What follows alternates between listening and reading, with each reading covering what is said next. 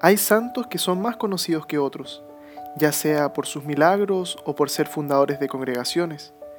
Hoy, miércoles 23 de septiembre, recordamos a un santo muy especial para nuestra iglesia, San Pío de Pietrelcina. Su nombre de bautismo fue Francisco y nació en el año 1887 en la ciudad de Pietrelcina, en Italia. Desde pequeño tuvo una vida marcada por la fe en Dios.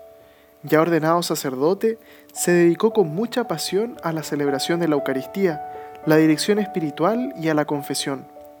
Pasaba muchas horas en el confesionario. Su amor a Dios se veía traducido en los gestos de misericordia cuando confesaba.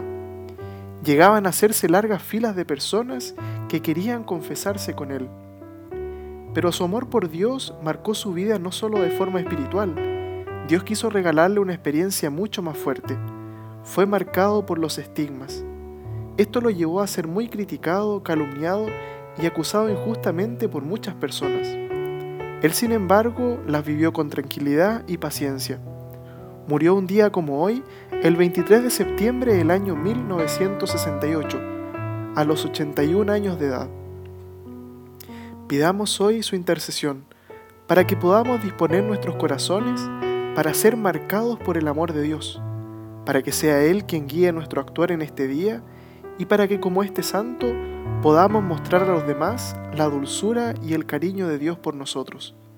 San Pío de Pietrelchina ruega por nosotros.